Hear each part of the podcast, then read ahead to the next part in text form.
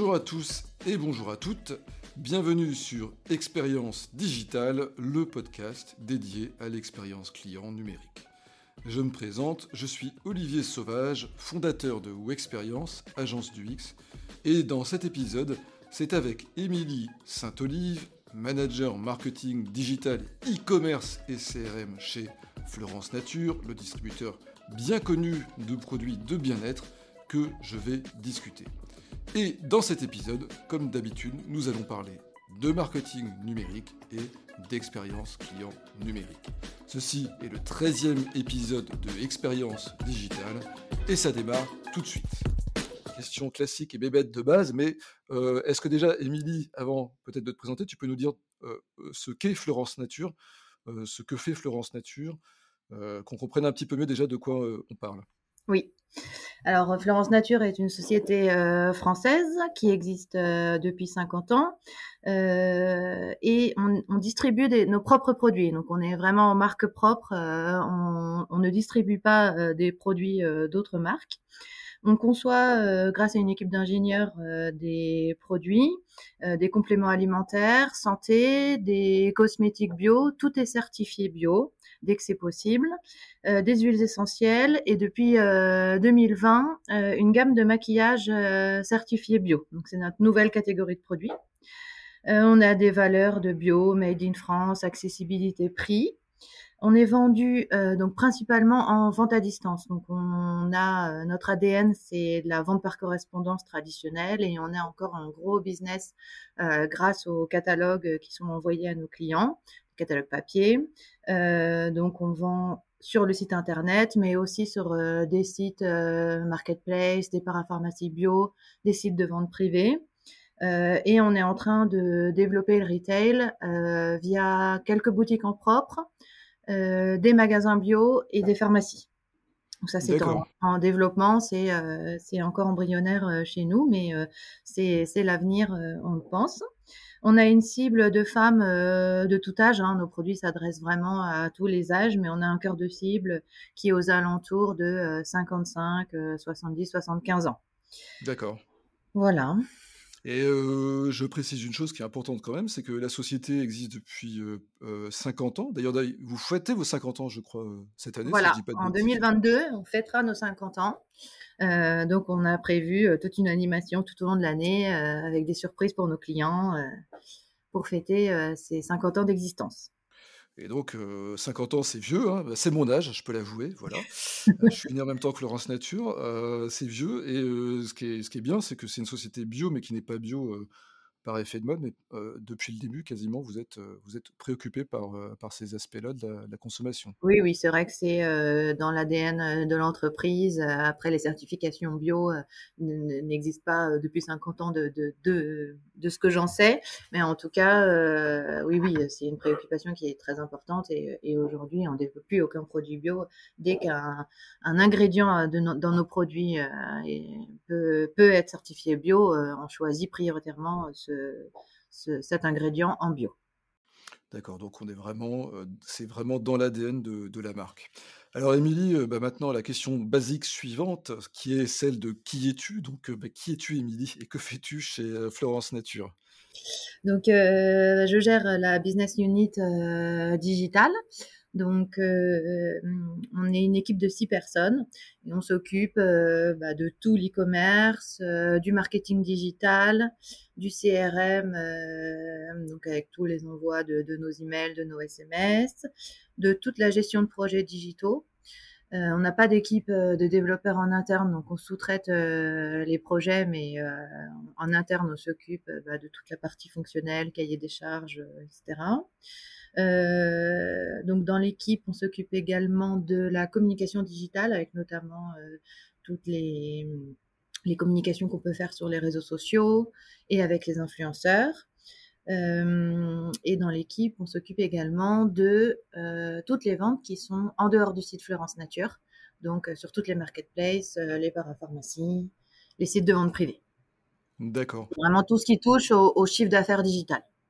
D'accord et petite question subsidiaire, Comment ça se passe par rapport au, catalogue? Ça veut dire qu'on a des équipes séparées pour le catalogue et pour le, digital encore? Oui, oui. Bon, il y a beaucoup de synergie entre les deux. Hein. C'est très très important. Les catalogues sont envoyés aussi aux clients web. D'accord. Et c'est une marque aujourd'hui qui est implantée en France. Vous vendez aussi un petit peu à l'étranger On vend à l'étranger. donc on a une filiale espagnole.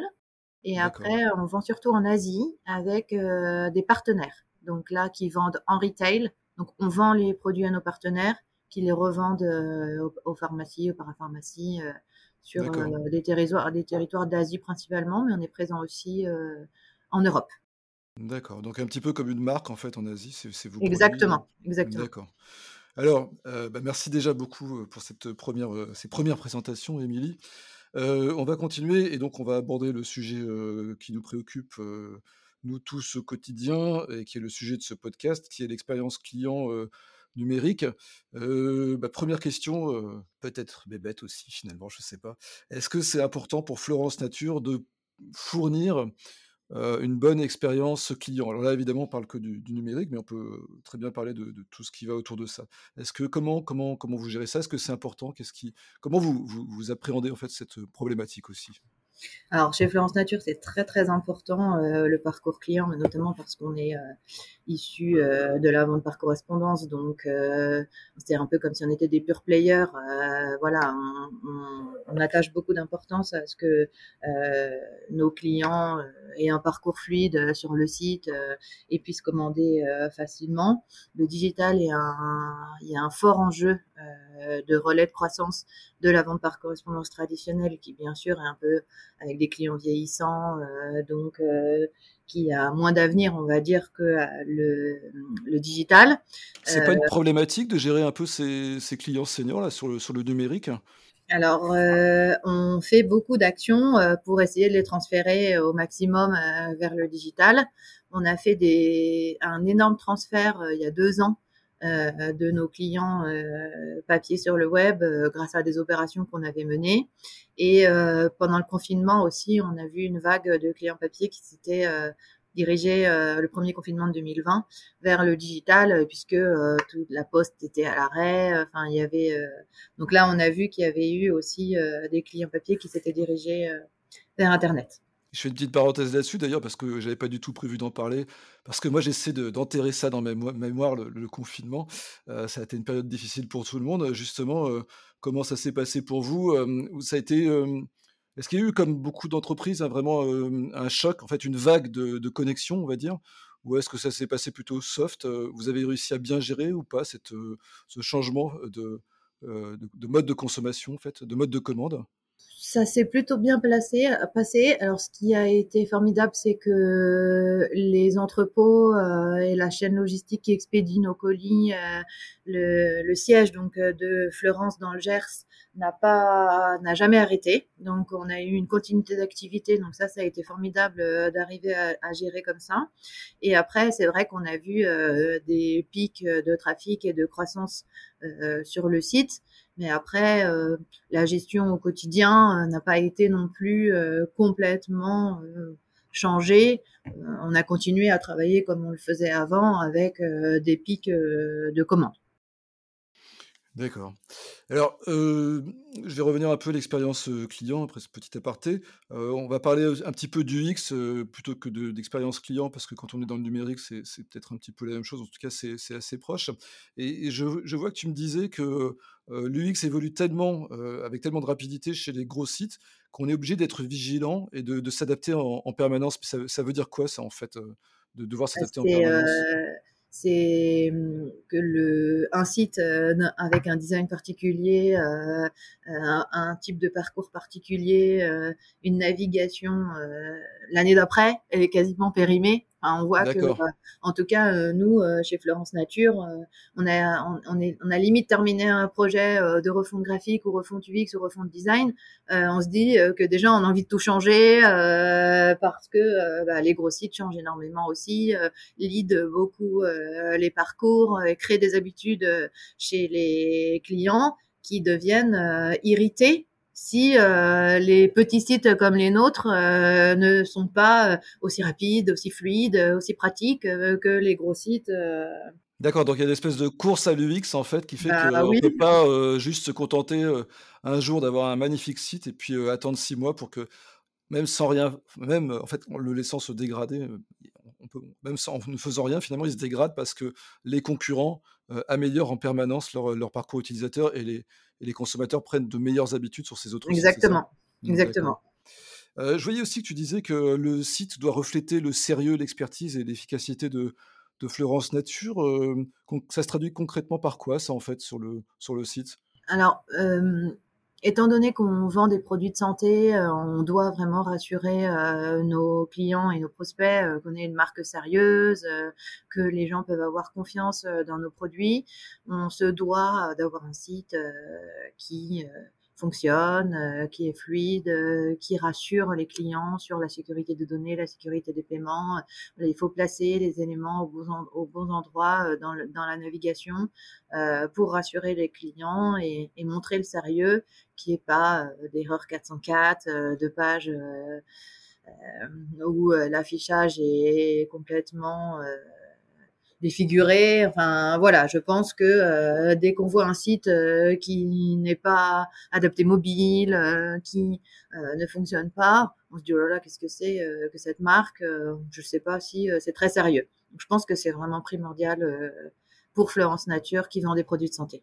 D'accord, donc je ça veut dire qu'en fait, une bonne expérience utilisateur, une, des interfaces propres, sans bug, qui des interfaces qui soient claires et cetera, heu, c'est, c'est l'image de de marque, heu, de l'entreprise. Donc l'UX, c'est vraiment, heu, c'est pas juste de l'ergonomie, heu, dans ce que tu dis, c'est aussi, de l'image de marque, c'est de la de relation client, en fait, hein? Voilà. Bon, ça participe aussi au fait que si le site, n'a pas de bug, est fluide, ça fait plus de commandes aussi, hein, c'est du business également. Mais oui, oui, l'image de marque est très importante. D'accord. Toujours sur l'UX, comment, concrètement tu fais pour, l'évaluer?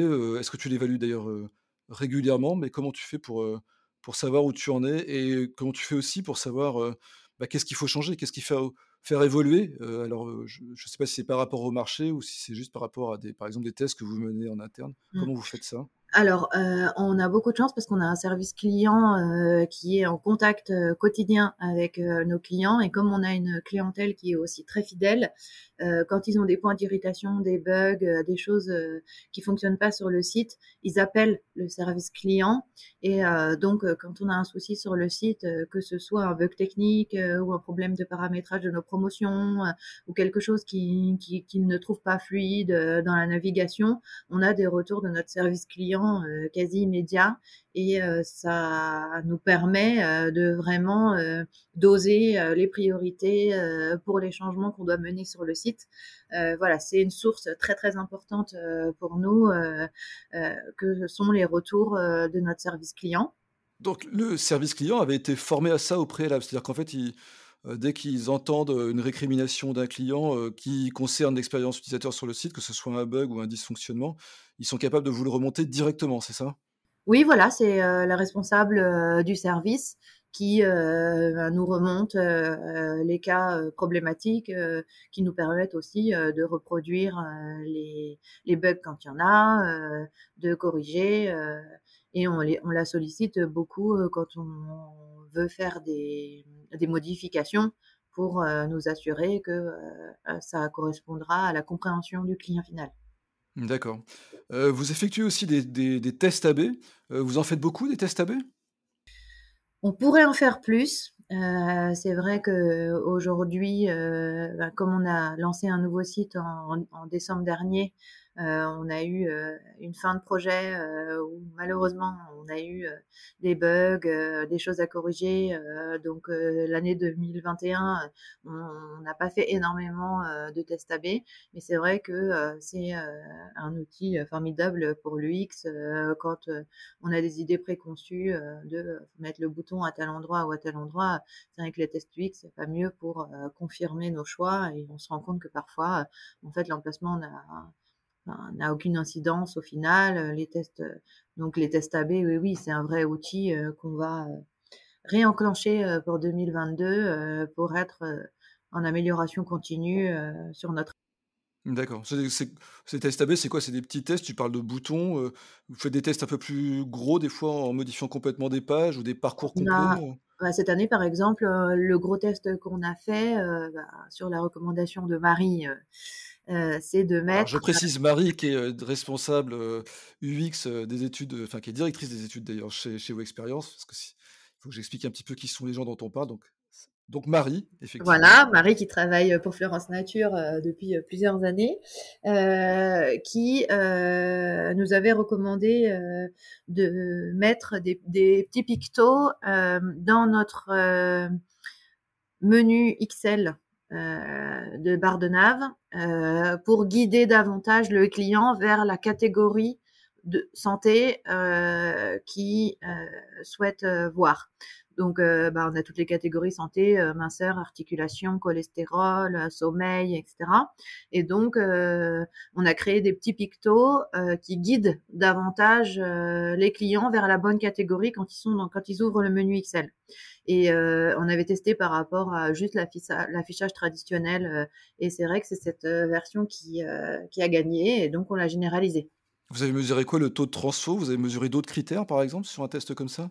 Heu, c'était, heu, le nombre de clics dans le menu XL, heu, qui était principalement le, critère, d'analyse. D'accord. Vous utilisez aussi, les web analytics? Est-ce qu'il y a quelqu'un qui est dédié entièrement à ça chez vous ou c'est externalisé aussi cette fonction? Non, c'est en interne, qu'on regarde toutes les datas, de notre, outil analytics et et donc oui, on regarde, bien entendu, ce qui se passe, heu, sur, heu, les différents taux d'ajout au panier, d'abandon de panier, de parcours de navigation d'une page à l'autre, donc ça, c'est fait en interne. D'accord et est-ce que, alors je je je pose la question, mais en fait je connais la réponse, mais, vous faites aussi des tests utilisateurs, c'est bien Oui, ça? oui, oui. Qu'est-ce que ça apporte par rapport justement, à des tests AB? Parce que souvent les gens ont du mal un petit peu à comprendre la différence entre les tests AB et des tests utilisateurs qui en fait ont pas grand chose à voir. ouais. Heu, qu'est-ce que ça apporte, heu, en plus par exemple, par rapport au web Alors analytics et par ouais. rapport aux tests AB? Alors moi, ce que je trouve vraiment bien dans les tests, UX, heu, c'est qu'on peut faire des tests avant refonte et après refonte, heu, notamment quand on fait des refontes de design, ou des refontes, UX, UI. Et donc ça permet de confirmer que les changements qu'on a faits, sont les bons, heu, sur notre nouveau site et c'est aussi, heu, ça permet d'avoir vraiment une liste de courses de toutes les choses à corriger, heu, avec des niveaux de priorité pour, heu, faire un site, heu, qui sera parfait, voilà et surtout, le recrutement qui est fait de ces tests UX, les personnes qui testent le site correspondent vraiment à la clientèle cible, de Florence Nature. Donc, heu, on a eu, heu, lors des tests UX, heu, des femmes de 75 ans euh, qui testaient notre site sur mobile, Et alors? Bah ça s'est bien passé? en fait, elles sont plutôt à l'aise, pour pour la plupart, donc c'est pas qu'une question d'âge, hein, ça s'est quand même beaucoup démocratisé, l'utilisation du digital, même chez les femmes un peu plus âgées et mais ça permet, de de de comprendre mieux, comment, les les clients interprètent le site, heu, le comprennent, heu, qu'est-ce qui bloque, heu, des choses qu'on pensait être évident dans la navigation parce qu'on l'avait pensé au moment des maquettes, très logique et le client, euh, ben, on est derrière la vie de 100 ans et il comprend pas, il, est bloqué. On fait, ah bah oui, en fait, euh, on comprend que des personnes, euh, voilà. Donc, enfin, moi je trouve euh, déjà c'est très intéressant. Et après, euh, on a vraiment euh, toute une liste euh, de, de choses à faire euh, toute l'année, euh, plus ou moins importantes euh, à corriger. Qu'est-ce que vous utilisez comme autre outil? Questionnaire, vous en faites des fois, questionnaire en ligne? Oui, on fait des questionnaires. on a fait notamment un questionnaire suite au lancement de notre nouveau site en décembre dernier et on l'a refait trois quatre mois plus tard pour évaluer la satisfaction de ce nouveau site. Vous avez Euh, utilisé un outil en particulier pour ça? non, je pense que c'était un, un Google Doc, euh, c'était euh, ou alors c'était peut-être notre, euh, je saurais plus euh, dire exactement euh, si c'était pas notre euh, partenaire SaaS sur lequel on fait euh, des petits jeux euh, de collecte de leads qui ont aussi des modules de questionnaire. D'accord. Euh, Et donc, on a évalué la satisfaction du nouveau site. Alors après, on a toujours des très bons résultats en général sur nos questionnaires parce que on a une clientèle assez fidèle qui nous aime bien. donc, quand on s'adresse à nos clients, en général, il y, a, il y, a, forcément un petit biais finalement dans ces. ces voilà, voilà, les retours sont assez positifs. C'est pour ça que d'ailleurs, quand on fait des tests UX avec expérience, on ne sélectionne que des prospects parce qu'on s'était rendu compte euh, que ça biaisait les analyses euh, et les tests parce que les clients nous aimaient tellement qu'elles n'osaient pas forcément dire les trucs qui n'allaient pas sur le site. C'est beau l'amour. Euh, voilà. Donc on sélectionnait après que des prospects pour être sûr que qu'ils allaient se donner à fond pour critiquer. le NPS, vous faites voilà, on, bah, étudie euh, le taux de recommandation euh, du site et euh, c'est vrai qu'on avait eu un taux à 70%, donc qui était plutôt favorable. Alors on va parler un peu de technique maintenant parce que c'est quand même important aussi la technique. pourquoi? Parce que bah, l'UX dépend bah, des développeurs et des intégrateurs. Donc quand on veut faire avancer un site et on veut qu'il bah, fonctionne bien et qu'il procure une bonne expérience utilisateur, il faut aussi des gens qui fabriquent le site. et c'est pas une mince affaire vous avez fait le choix, alors si j'ai bien compris, d'externaliser, vous, votre IT Oui, on externalise tous nos développements D'accord. chez Clever Edge, qui a développé tout notre site sur Salesforce B2C Commerce. On était auparavant sur Magento, et donc depuis décembre 2020 sur Salesforce. Alors, en termes d'organisation, comment ça se passe? vous êtes en mode agile, pour, pour faire, pour gérer vos évolutions? Alors, on travaille avec des sprints de trois semaines, pour, toutes les petites évolutions, la maintenance, et les debugs et après on a aussi, des sprints plus longs pour des gros projets, de nouvelles fonctionnalités, ou de grosses modifications de pages. Et comment se passe l'articulation entre les équipes, enfin les équipes, entre l'UX et l'IT, c'est-à-dire comment se passe la communication? Est-ce que c'est facile ou pas de, faire parler des gens qui ont deux cultures professionnelles différentes? Mmh. Alors Florence Nature est au centre. Donc quand on, travaille avec avec expérience, qui nous fait des recommandations UX ou qu'on fait des des charges spécifiques suite à des tests AB pour pour notre partenaire technique. après, ils ont le rôle de nous alerter si on s'éloigne trop du natif Salesforce, s'il peut y avoir des effets de bord, des complexité particulière euh, qu'on amène sur le site et ça permet euh, de revenir en arrière après sur le UX et de trouver une autre solution, de rediscuter euh, vraiment sur la partie UX, de revoir les maquettes. Donc c'est un fonctionnement qui est plutôt fluide où chacun son domaine d'expertise et où Florence Nature est au milieu à trancher. non, on peut pas trop s'éloigner du natif, on peut pas risquer d'avoir des énormes bugs. donc on va essayer de trouver une, solution bis pour, euh, pour l'UX. en termes de euh, d'éco-conception, c'est un sujet euh, qui vous préoccupe aujourd'hui, ça, de, rendre plus, plus, comment dire, moins gourmand en énergie le site? Ou c'est un, un, sujet qui vient sur la table? Alors c'est quelque chose qu'on ne mesure pas trop. Euh, on a toute une euh, task force chez Florence Nature euh, pour les problématiques RSE. donc on a fait énormément de choses et on est encore en train de mener beaucoup d'actions pour de manière générale être une entreprise bah, plus éco-responsables, etc. mais après sur la partie site, c'est vrai que aujourd'hui c'est pas quelque chose qu'on mesure beaucoup. Euh, après, on est sur des serveurs mutualisés. Euh, voilà, on essaye de, fournir des fonctionnalités qui sont vraiment celles qui sont utilisées par nos clients et, de ne pas développer euh, des, des, surcouches de code inutiles. Donc voilà, mais c'est vrai que c'est pas encore au cœur des discussions sur les prises de décision dans, dans les changements sur le site. On va bientôt s'acheminer vers la fin de cet enregistrement. pour terminer, j'ai envie de te poser quelques questions qui sont peut-être un petit peu plus, plus générales, mais sûrement plus, qui met sûrement de, ton ressort. sur l'année qui, qui, vient et sur peut-être les deux, trois années qui viennent, quels vont être un petit peu les, les gros enjeux si on parle du, du, domaine du numérique Est-ce qu'il y, est qu'il y, a des évolutions totalement incroyables qui sont prévues chez vous?